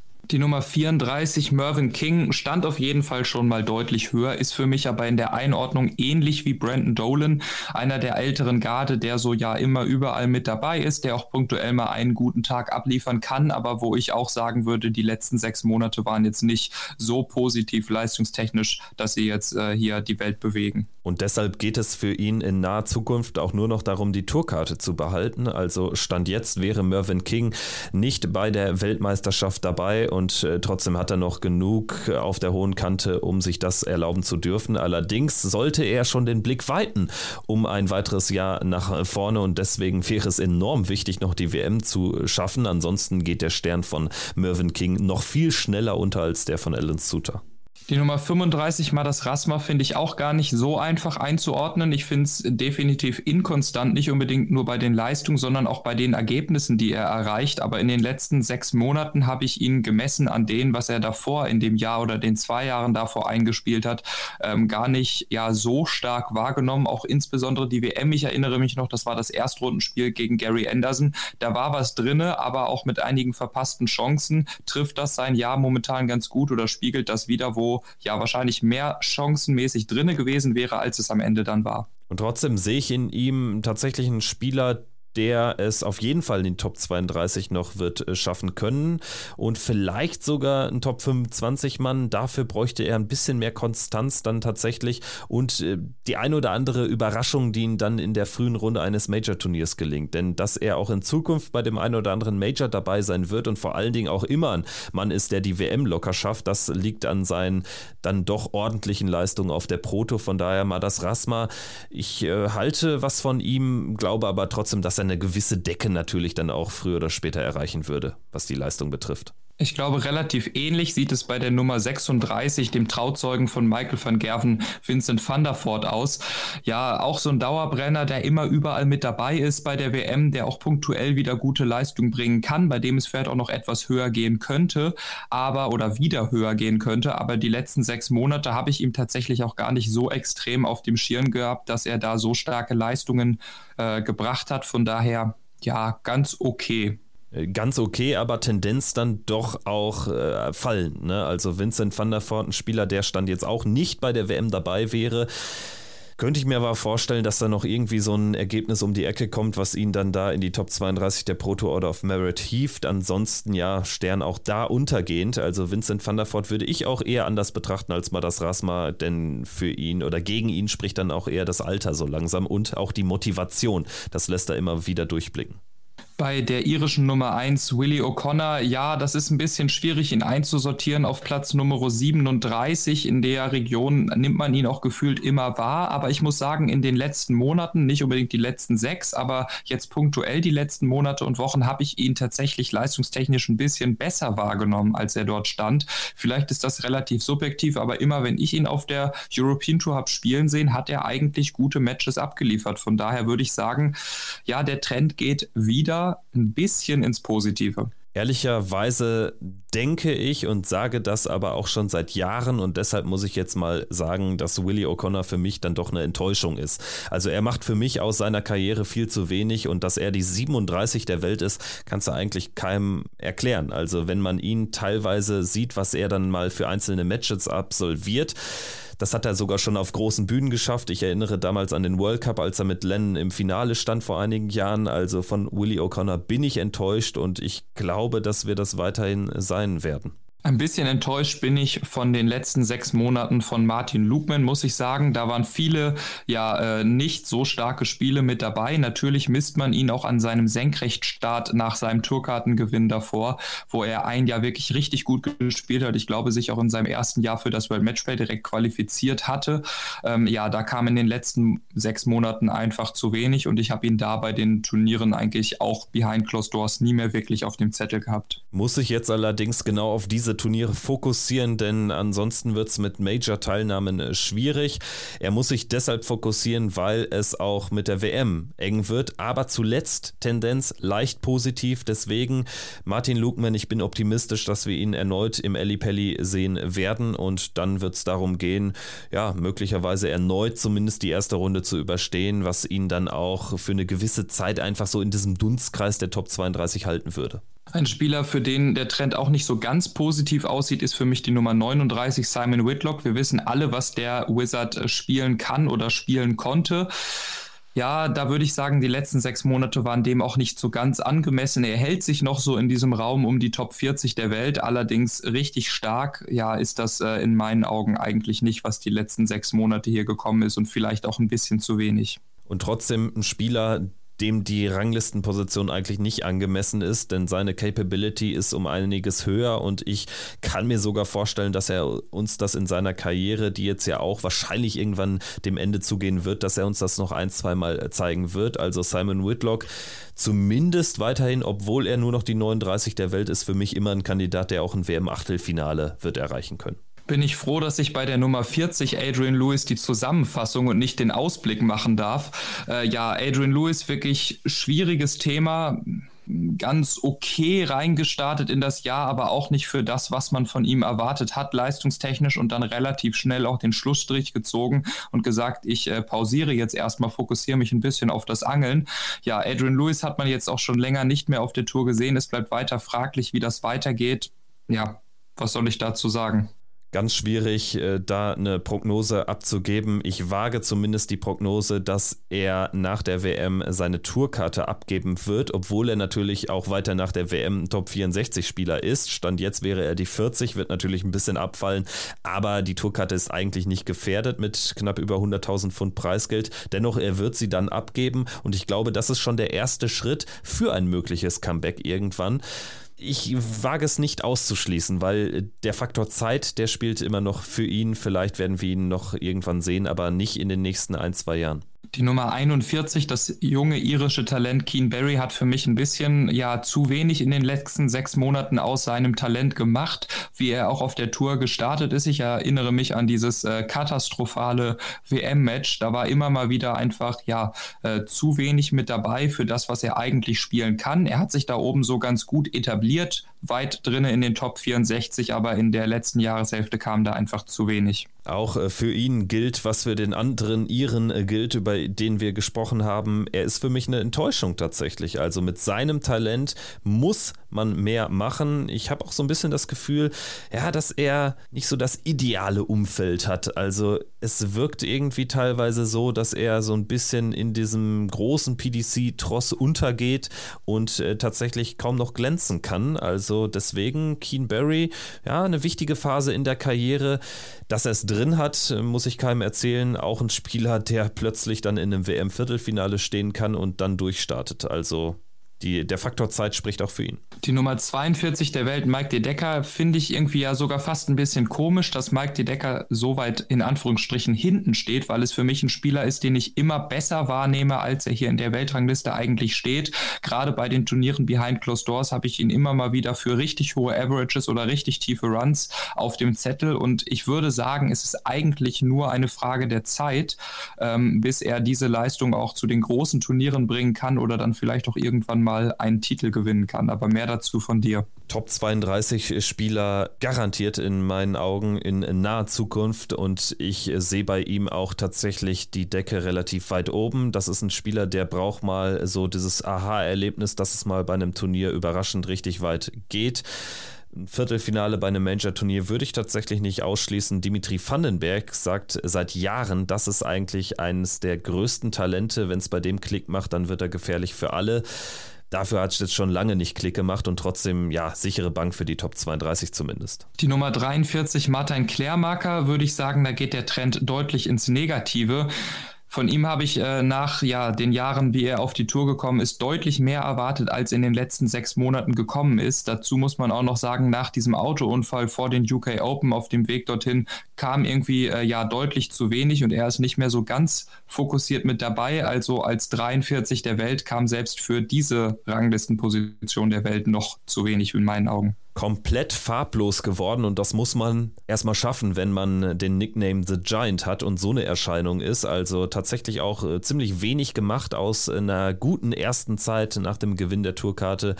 Martin Klärmarker, ja, sollte sich aber zum Ziel setzen, irgendwann die Top 32 anzupeilen, denn da gehört er eigentlich hin. Den Trend positiv würde ich für die Nummer 44 Ryan Joyce sehen. Da sind immer wieder richtig gute Ergebnisse mit dabei, natürlich in einer gewissen Inkonstanz, weswegen er auch hier nur auf Position Nummer 44 steht. Aber wenn ich da an die WM oder auch das ein oder andere Spiel auf der European Tour in diesem Jahr denke, dann ist das zumindest zahlentechnisch äh, sehr solide, was bei dem Mann aus England dort steht. Ryan Joyce ist für mich der Brandon Dolan Englands. Den hat man nie auf dem Zettel, aber steht mindestens einmal im Jahr in der ganz finalen Phase eines Proto-Events und somit schafft das dann auch zu, zu vielen Majors. Dort dann punktuell auch für eine Überraschung gut, aber wird kein Mann sein und auch kein Mann mehr werden für die große Konstanz und jetzt irgendwie für einen ganz tiefen Run. Von daher Ryan Joyce, äh, würde mich nicht wundern, wenn wir ihn in zehn Jahren immer noch so auf Position 44 sehen werden. Von der Nummer Nummer 45 Luke Woodhouse hätte ich gemessen an den letzten zwei, drei Jahren jetzt etwas mehr erwartet, aber ja, ähm, gemessen an dem, was er noch vor einem Jahr gespielt hat, würde ich sagen, ist der Trend wieder etwas positiver, als es da schon einmal aussah. Ähm, ja, Luke Woodhouse, der wieder ein bisschen besser zurückkommt, der glaube ich auch gerade im Checkout bei den PDC-Profis ganz oben mit dabei ist, der das wirklich sehr solide macht in diesem Jahr. Von daher würde ich sagen, auf die letzten sechs Monate zeigt der Trend nach oben. Ja, und auch für ihn spricht der Faktor Zeit, ist ja immer noch ein Spieler in einem relativ jungen Alter, ist ein Spieler, der aber auch relativ farblos daherkommt. Ich denke, realistische Decke wäre ja Platz 30, 32 so. Allerdings bräuchte es dafür dann auch mehr Konstanz. Also ich hatte ihn schon mal höher auf dem Zettel. Damals hatte er mal so, so ein echt starkes Jahr, wo er dann auch, ich glaube, im WM in der dritten Runde stand oder so, nachdem er Vandenberg geschlagen hat. So etwas hat er er aktuell in der nahen Zukunft nicht drin. Bei Steve Beaton sieht der Trend über die letzten 37 Jahre sehr positiv aus. Nein, kleiner Scherz. Äh, die letzte Jahres Hälfte von Steve Beaton, würde ich sagen, geht wieder in die richtige Richtung, aber er ist halt auch immer so mit dabei, so ein Dauerbrenner, der punktuell auch mal wieder ein gutes Ergebnis liefert, auch auf der Pro Tour, der auch mal den ein oder anderen größeren Namen vielleicht ein bisschen ärgern kann bei dem ein oder anderen Spiel, aber sonst einfach froh ist, weil er bei den großen Turnieren noch mal ein bisschen Bühnenpräsenz hat. Und äh, ja, ich glaube, da ist die Position 46 hier gerechtfertigt. Und wer wäre ich, wenn ich jetzt Steve Beaton in irgendeiner Art und Weise abschreiben würde? Nein, wir werden ihn weiterhin bei vielen Turnieren sehen. Wir werden ihn auch weiterhin durchaus in frühen Runden siegreich sehen bei Players Championship Turnieren. Und tatsächlich, der Trend spricht ja sogar für ihn, denn stand jetzt in der in Order of Merit nach der WM sogar ein Top 40 Spieler, die 38 der Welt. Da wäre er vor einem Spieler der Kaliber Simon Whitlock oder auch äh, Jim Williams, Roby John Rodriguez, um nur einige zu nennen. Und das finde ich schon à la Bonheur. Deswegen, wir werden weiter weiterhin unseren Hut ziehen vor Steve Beaton. Die Nummer 47 einzuordnen, und zwar ist das Ian White, ist nicht so ganz einfach. Das würde ich ähnlich machen wie bei Luke Woodhouse, gemessen an dem, was er noch vor zwei, drei, vier Jahren gespielt hat durchaus nicht positiv. In dieser Jahreshälfte gemessen zu dem, wo er letztes Jahr stand, finde ich das wieder extrem stark. Ich glaube, er war letztes Jahr auch nicht bei der WM mit dabei. Er kommt wieder, gerade auf der European Tour sind da immer punktuell wieder gute Spiele und gute Averages mit dabei. Ja, man kann nur auf die Rückkehr von Mr. Pro Tour warten, aber im letzten halben Jahr durchaus positiv wieder. Und für ihn wird es darauf ankommen, sich mit dieser neuen Rolle auch äh, zu arrangieren, dass er sich eben selbstbewusst macht, hier, ich bin kein Spieler mehr, der für Turniersiege in Frage kommt. Wenn ihm das gelingt, dann kann er auch glücklich werden, so rund um Platz 45, 50 in der Order of Merit. Wenn nicht, dann wäre es Ian White auch ein Spieler, der jetzt vielleicht zwar nochmal ein ganz gutes, ein ordentliches Jahr hatte, dann aber trotzdem über kurz oder lang eher verschwindet. Bei Ryan Meikle könnte ich fast denken, dass er Ire ist, denn äh, du hattest die anderen beiden Iren so eingeordnet, dass sie aus ihrem Talent vielleicht zu wenig gemacht haben. Ähnlich würde ich das bei dem Engländer Ryan Meikle allerdings auch sagen. Er hatte das Talent oder hat das Talent, daraus mehr machen zu können. Gerade auf der Development Tour hatte er ja noch vor einigen Jahren wirklich äh, stark performt und jetzt im letzten halben Jahr kam einfach deutlich zu wenig für das Talent, was er hat und an Ergebnissen und Averages, ja, reicht das einfach nicht ganz. Er braucht auch ein ganz anderes Anspruchsdenken, ist mein Gefühl. Er wirkt manchmal auch zu schnell zufrieden. Eigentlich müsste ein Spieler wie Ryan Meikle die Top 32 anpeilen, wird ihm allerdings nicht gelingen, wenn er weiterhin so inkonstant unterwegs unterwegs ist. Und trotzdem, ich traue ihm nochmal so einen kleinen Schritt jetzt zu im nächsten Jahr, vielleicht auch mit einem Sieg auf der Pro Tour oder zumindest mal einem Finaleinzug bei so einem kleinen Players Championship Turnier. Ich glaube, das hätte ein Spieler seiner Marke schon drin. Ich glaube, relativ ähnlich sieht die Beurteilung bei der Nummer 49 der Welt Adam Gavlas aus. Adam Gavlas, ein Spieler, der aus seinem Talent vielleicht auch noch etwas mehr machen könnte, als er bislang äh, gemacht hat, der immer wieder punktuell ganz gute Ergebnisse einspielen kann, wie zum Beispiel auch bei den UK Open in diesem Jahr, wenn ich mich jetzt nicht komplett vertue. Ähm, aber das ist einfach ein bisschen zu wenig. Von daher die Nummer 49 wahrscheinlich gerechtfertigt, aber es wäre mehr drinne gewesen über die letzten sechs Monate. Er muss dafür aber professioneller werden. Also er hat ein großes Problem damit, was sein, seine Herangehensweise zu seinem Sport betrifft und dementsprechend sollte Adam Gavlas äh, da mal so ein bisschen ansetzen, denn ansonsten wird sich eine UK Open Halbfinal-Sensation die Waage halten mit äh, sechs Erstrunden aus in Folge bei den Players Championships. Also viel zu inkonstant und auch er macht Stand jetzt noch zu wenig aus seinem unzweifelhaft großen Talent. Die Nummer 50, Roby John Rodriguez, ist auch jetzt wieder gar nicht so einfach einzuordnen. Er hatte letztes Jahr ein ziemlich gutes Jahr und jetzt die letzten sechs Monate kam da ein bisschen wenig, auch wenn es jetzt gerade wieder etwas positiver ausschaut über die letzten Wochen. Aber ja, ich würde mal sagen, gemessen an dem letzten Jahr und als Gesamtbilanz für dieses Jahr bislang war das etwas zu wenig, was er abgeliefert hat. Aber ich würde mir noch nicht ganz so extrem Sorgen machen wie bei anderen Spielern, die wir bislang hier schon genannt haben denn er ist jetzt über die letzten Jahre deutlich reifer geworden. Ich glaube, bei ihm merkt man auch ganz deutlich, dass es wichtigere Dinge gibt als äh, den Sport. Dennoch Roby John Rodriguez, ein Spieler, den ich immer wieder gerne sehe, den ich auch gerne auf der Tour habe und ich glaube auch jemand, der dann gut genug ist, um da auch jetzt nicht rausgekickt zu werden. Wichtig wird allerdings vor allen Dingen das nächste Jahr, denn da verteidigt er ja unter anderem Achtelfinale beim World Matchplay die Nummer 51 der Welt, Ricky Evans, ah, ist, finde ich, ein bisschen, äh, ja, fast krass, dass er so weit hinten in der Weltrangliste steht, weil man ihn immer auch als talentiert und ja, unterhaltsam wahrnimmt. Im letzten, in den letzten sechs Monaten, muss ich allerdings sagen, habe ich ihn gar nicht so extrem wahrgenommen, leistungstechnisch als auch von seiner Spektakularität im TV, was auch immer. Das ist immer so ein bisschen untergegangen. Von daher die 51, wenn man sich die letzten sechs Monate anschaut, gerechtfertigt. Aber ein Mann, der, glaube ich, deutlich mehr kann und auch von sich erwartet. Das stimmt, er kann mehr, er erwartet sicherlich auch mehr, wobei teilweise so dieser letzte Wille zum Sieg tatsächlich da jetzt auch nicht so spürbar ist, denn manchmal wirkt es dann doch eher ja wie so eine Zirkusnummer, ne, in manchen Fällen. Also ich glaube, er müsste das dann tatsächlich so ein bisschen hinten anstellen, denn er wäre auch mit etwas weniger Brimborium immer noch eine Erscheinung und das unterscheidet ihn sicherlich von dem einen oder anderen Spieler, den wir gleich besprechen werden. Die Nummer 52 Richie Etthaus ist nicht unbedingt ganz so einfach einzusortieren. Da tue ich mich jetzt auch ein bisschen schwer. Vielleicht ist die 52 gerechtfertigt, wenn man auf die letzten sechs Monate schaut. Immer dabei auf den Players Championship Turnieren, mal auf der European Tour eine zweite, dritte Runde, mal auch ein Spiel gewinnen bei einem kleineren Major Turnier. Aber ich denke, die 52 passt, wenn man sich seine ja ein bisschen inkonstanten Leistungen über die letzten sechs Monate anschaut. Wobei der Trend mittlerweile auch stark gegen ihn spricht. Stand jetzt wäre er nicht für die WM qualifiziert und da könnte sogar die Tourkarte in Gefahr geraten. Ich prognostiziere, er wird sie allerdings halten, knapp auch ohne eine WM-Teilnahme. Dann allerdings muss mehr kommen. Ansonsten ist die Tourkarte spätestens nach der WM 25 futsch und ja, für mich ein Spieler fast zu gut teilweise für die Challenge Tour, aber zu schwach für die Pro Tour. Bei der Nummer 53, ja, fällt das Fazit leider auch nicht ganz so positiv aus. Und zwar ist das Florian Hempel gemessen an seinen ersten Tourkartenjahren kamen diese sechs Monate in diesem Jahr bislang einfach deutlich zu wenig. Ich glaube, das ist auch nicht das, äh, was er von sich selber erwartet, aber das ist, ja, würde ich sagen, ein Komplettausfall, ähm, wo ich jetzt aber mir auch ein bisschen Sorgen mache hinsichtlich Tourkarte und so weiter, wo ich nicht ganz so positiv drauf schaue wie zum Beispiel bei einem Roby John Rodriguez. Mit Abstand die größte Enttäuschung unter den deutschen Tourkartenbesitzern in diesem Jahr. Florian Hempel wird äh, selbst von sich am meisten enttäuscht sein. Problem für ihn, er kann diesmal nicht über die Super League zur WM. Deswegen, ich sehe da schwarz, was die WM-Qualifikation betrifft. Er ist auf der Pro Tour zu weit weg. Ich hatte allerdings äh, vor einigen Wochen hier im Podcast, als wir über ihn sprachen, schon mal geäußert. Ich habe bei ihm immer so das Gefühl, dass aus dem Nichts was kommen kann.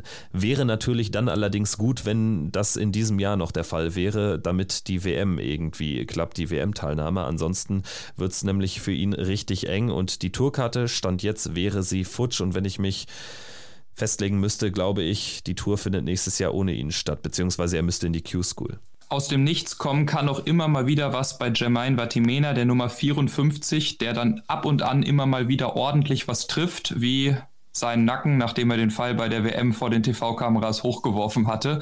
Ähm, ja, es ist punktuell immer mal wieder ganz ordentlich, ist auch immer mal wieder für ein sehr gutes Spiel auf der European Tour gut. Allerdings in dieser Inkonstanz würde ich sagen, ist die Nummer 54 der Welt hier gerechtfertigt und ähnlich äh, wie die Iren hat auch er aus seinem Talent, was er zweifelsohne hat, deutlich zu wenig gemacht. Und er ist ja mittlerweile auch ein etablierter Spieler, deswegen ich äh, glaube da nicht an die große Leistungsexplosion. Dafür müsste er auch an seinem Spiel ein bisschen was ändern. Ich finde, er wirkt immer zu aufgekratzt und ähm, das reicht dann eben manchmal nicht, äh, um gerade enge Spiele zu gewinnen.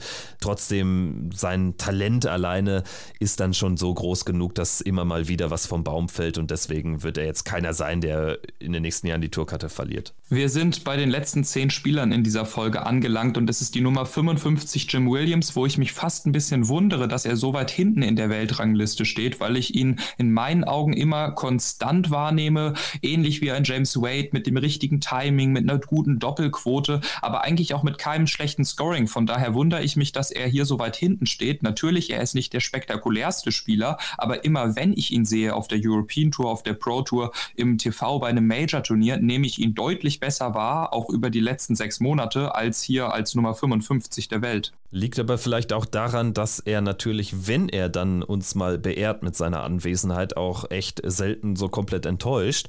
Hat ein hohes Grundniveau. Allerdings, und damit komme ich zurück auf ähm, das Thema mit seiner Anwesenheit, hat jetzt tatsächlich viele Turniere dann auch ausgelassen, obwohl eine Matchplay-Teilnahme möglich gewesen wäre und so. Liegt einfach daran, er legt den Fokus nicht komplett auf den Dartsport. Das ist okay. Dann sollte man allerdings jetzt auch nicht die ganz großen Ambitionen hegen, die er allerdings auch, glaube ich, gar nicht hegt. Von daher, Jim Williams ist dort gut aufgehoben, wo er ist und wird zufrieden sein, sofern er über die nächsten Jahre die Tourkarte hält. Ich glaube, sein Namensvetter, die Nummer 56, Scott Williams, hegt schon die ganz großen Ambitionen. Und äh, gemessen an dem letzten Jahr, wo er sich eine Tourkarte über die Challenge Tour quasi oder beziehungsweise über das Preisgeld durch die Qualifikation über die Challenge Tour bei den Proto-Turnieren sichern konnte, ähm, ja, kam hier einfach deutlich zu wenig. In, der, in dieser ersten Jahreshälfte gemessen an den Leistungen vom letzten Jahr ist das äh, schon fast ein Totalausfall. Ich mache mir dennoch nicht so große Sorgen Sorgen wie bei anderen, weil ich glaube, dass da wieder was kommen könnte. Aber das wirst du gleich sagen. Aber in den letzten sechs Monaten das war zu wenig. Das ist natürlich definitiv so und trotzdem in ihm steckt so viel, da schlummert so viel äh, Potenzial, was er ja eben vor allen Dingen vor einem Jahr schon gezeigt hat, weshalb ich davon ausgehe, dass Scott Williams über kurz oder lang eher ein Top 32 Spieler wird, als eher ein Spieler, der um die Tourkarte wird kämpfen müssen. Die Nummer 57, Boris Kretschmer, hätte ich auch fast ein wenig höher erwartet, als er hier jetzt gerade steht. Gefühlt ist der Mann immer mal wieder gefährlich auf der Pro Tour für das ein oder andere Spiel. Bei ihm, äh, ja, ist es dann immer eher auf die Doppel etwas schwierig. Das Scoring sieht dann meistens relativ gut aus, aber eigentlich ein Spieler, der sich auch, gerade wenn man seine EDAT-Erfolge hier anschaut, im Stil Stildat etwas höher einsortieren müsste als die Nummer 57 der Welt. Und ich habe subjektiv die Leistung über die letzten sechs Monate auch besser wahrgenommen als eine Nummer 57 der Welt. Könnte daran liegen, dass er natürlich auch eine ganz besondere Erscheinung ist und äh, dann natürlich auch ein bisschen was mehr hermacht als äh, so der ein oder andere Spieler. Mir wirkt er irgendwie immer ein bisschen wie so ein Fremdkörper in dem PDC-Circuit und ich nehme an, dass er auch weiterhin jetzt nicht da all in gehen wird. Deswegen Boris Kritschmer wird über kurz oder lang jemand sein, der um die Tourcard wird bangen müssen, kann aber auch immer so knapp reichen, weil dann so ein gutes Ergebnis im Jahr drin ist. Ich glaube, ein gutes Ergebnis im Jahr drin trifft es auch ganz gut bei der Nummer 58 Jamie Hughes, ähm, der, glaube ich, war es dieses Jahr oder letztes Jahr einen Prototitel gewinnen konnte, wenn ich mich nicht vertue. Ansonsten kommt da aber auch immer wieder relativ wenig. Es ist ja sehr inkonstant in meinen Augen. Er ist gefühlt bei der Proto immer mit dabei, reist aber auch nicht so viel. Sehe ich selten über ein Bordfinale hinaus und deswegen würde ich sagen, die letzten sechs Monate waren angemessen für eine Nummer 58 der Welt, aber jetzt auch nicht wirklich super spektakulär. Hatte ja vor, ich glaube, es ist schon zwei Jahre her oder so, eine Operation und seitdem läuft es ja im Prinzip gar nicht mehr. Also war zuvor jemand, der einen European Tour Titel hat äh, holen können, den wir eher in Richtung Top 16 haben äh, gehen sehen. Und äh, von daher ist das schon ein sehr, sehr tiefer Fall für Jimmy Hughes. Ich äh, kann mir auch irgendwie schwer vorstellen, dass er so den richtigen Turnaround äh, findet. Ich glaube allerdings auch, dass er den tiefen Fall erstmal stoppen konnte. Deswegen Tourkarte nicht in Gefahr. Ja, bei der Nummer 59 der Welt, Matt Campbell, ist es auch nicht so ganz einfach, das wieder einzusortieren. Er ist jetzt gefühlt auch schon seit einiger Zeit mit dabei, hat diesen Schritt gemacht, alles mitzuspielen äh, von Kanada drüben. Aber ja, irgendwie kam da auch in der letzten Jahreshälfte etwas zu wenig, vielleicht angemessen für eine Nummer 59. Aber den Trend sehe ich nicht als so extrem positiv, ähm, wie er ihn vielleicht selber gerne haben wollen würde. Und trotzdem äh, habe ich das Gefühl, dass Matt Campbell jemand ist, der uns äh, wird überraschen äh, können. Für mich ein Spieler, den sehe ich schon mal in so einem WM-Achtelfinale, wenn er ein gutes Draw hat. Und dann wäre natürlich die Top 32 auch gar nicht mehr weit weg. Äh, für mich hat er die Qualität. Und ich glaube, er scheint ja auch sehr professionell an die Sache heranzugehen, hat ja den Schritt auch gewagt, jetzt äh, tatsächlich ähm, aus Kanada, was ja auch immer gar nicht so einfach ist. Deswegen, ich glaube immer noch an Matt Campbell. Darius Labanauskas einzusortieren, ist auch nicht so einfach. Ich würde sagen, da ist der Trend eher ins Negative, aber nicht nur über das letzte halbe Jahr, sondern ein bisschen länger schon. Ein Mann, den ich auch irgendwie deutlich besser auf der Rechnung hatte, immer weil er ja relativ ruhig und konzentriert seine Spiele mit guten Leistungen absolviert hat. Im letzten halben Jahr kam da allerdings deutlich zu wenig und äh, ja, dementsprechend habe ich ihn da auch gar nicht so extrem wahrgenommen. Und Stand jetzt hätte er keine Tourkarte mehr. Und ich denke, es wird auch so enden, denn selbst eine WM-Qualifikation und die wird alles andere als einfach. Wahrscheinlich müsste er über den Tourkarten-Qualifier gehen. Selbst wenn ihm das irgendwie gelingt, bräuchte er da mindestens noch einen weiteren Sieg bei der WM und irgendwie wirkt das alles äh, überhaupt nicht mehr so stark wie zu Beginn, als er dann im WM-Viertelfinale stand. Er hat alles äh, an, diesem, an dieser Qualität verloren. Deswegen Darius Labanauskas für mich, ich sehe ihn leider nicht mehr mit einer Tourkarte ausgestattet im nächsten Jahr.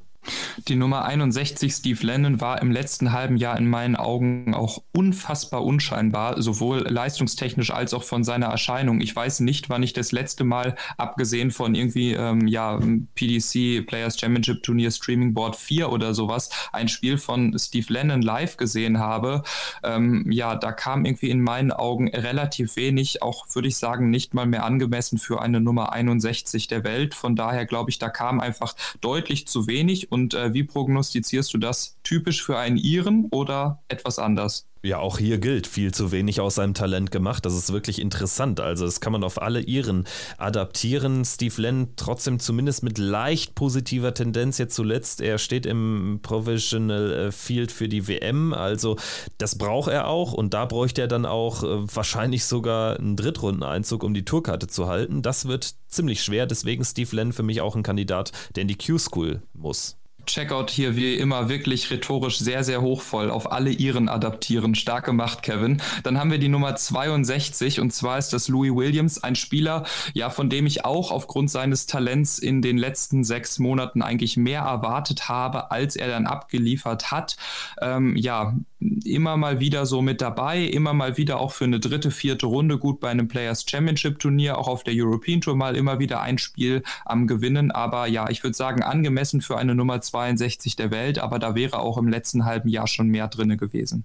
In ihm schlummert, glaube ich, einiges. Er muss es halt irgendwie heben. Wird insofern jetzt schwierig, weil er wird die Tourkarte mit großer Wahrscheinlichkeit verlieren. Dann allerdings traue ich ihm zu, dass er die Tourkarte direkt wieder neu holt und ja, vielleicht kann er dann sein Potenzial irgendwo finden. Die Zeit spricht natürlich auch für Louis Williams. Die Zeit spricht vielleicht gegen die Nummer 63 und zwar ist das Mickey Menzel, der schon lange jetzt irgendwie mit dabei ist, der ja gefühlt die ganze Zeit so solide seinen Stiefel wegspielt, der immer mal wieder gut ist, irgendwie auf der Pro Tour nach vier Legs bei 115 zu stehen und das äh, Match dann am Ende mit 95 oder 98 zu gewinnen oder abzugeben. Von daher ja irgendwie relativ unscheinbar, immer mal wieder hier eine Runde am Gewinnen, dort dann auch wieder relativ früh am Ausscheiden.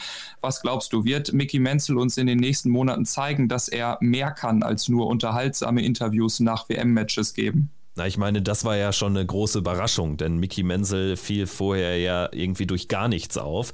Jetzt äh, dann eben durch äh, dieses sehr unterhaltsame Interview. Aber man muss auch ähm, ihm Respekt zollen, denn er steht ähm, im WM-Feld stand jetzt. Also das wird ähm, sehr, sehr wahrscheinlich gut ausgehen und dementsprechend eher die Tendenz äh, nach oben von Platz 63 und das finde ich respektabel, denn irgendwie strahlt er ja auch relativ wenig auf, aus, aber er hat so ein Grundniveau Top-Niveau und das wird ihm dann auch, ähm, ja, zu dem einen oder anderen Sieg immer punktuell helfen. Ist auch für mich ein Mann, der dann zumindest mal die erste Runde bei der WM wird überstehen können. Und der letzte Spieler in dieser Folge, die Nummer 64 der Welt, der Freund von Fallon Sherrock, Cameron Menzies. Und ich glaube, genau darum geht es, dass er zeigen möchte, dass er mehr ist oder mehr kann, als nur der Freund von Fallon Sherrock zu sein. Ein Spieler, der auch wieder ein unfassbares Talent hat, der das Ganze so locker angehen kann wie kaum ein zweiter, der aber trotzdem auch wieder sich schnell da drinnen verfängt, in so einer Negativspirale zu meckern und zu lamentieren während des Spieles.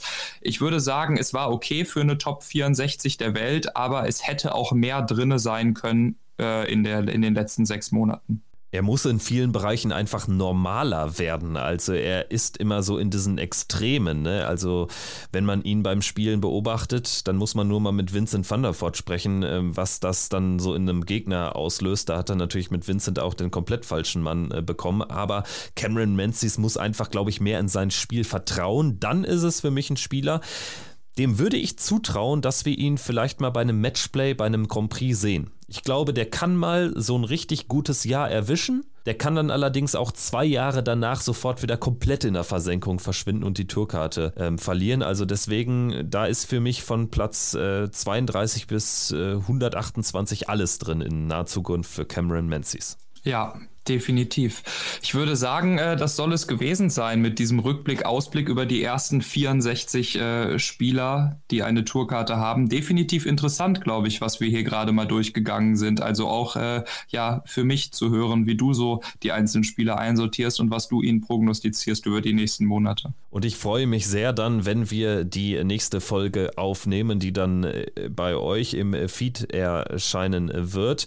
Da geht es dann los mit Joe Mernon. Also wer da nicht schon äh, Bock hat, da weiß ich, ist, ist tatsächlich nicht mehr zu helfen. Also das wird dann natürlich so ein bisschen die Folge auch äh, für, für die Nerds, ne, weil wir dann auch tief einsteigen in, in die Spieler, die eben weit hinten sind im Ranking. Aber vielleicht finden wir auch die ein oder andere unentdeckte Perle, die da vielleicht dann noch ähm, erscheinen wird können im nächsten Jahr.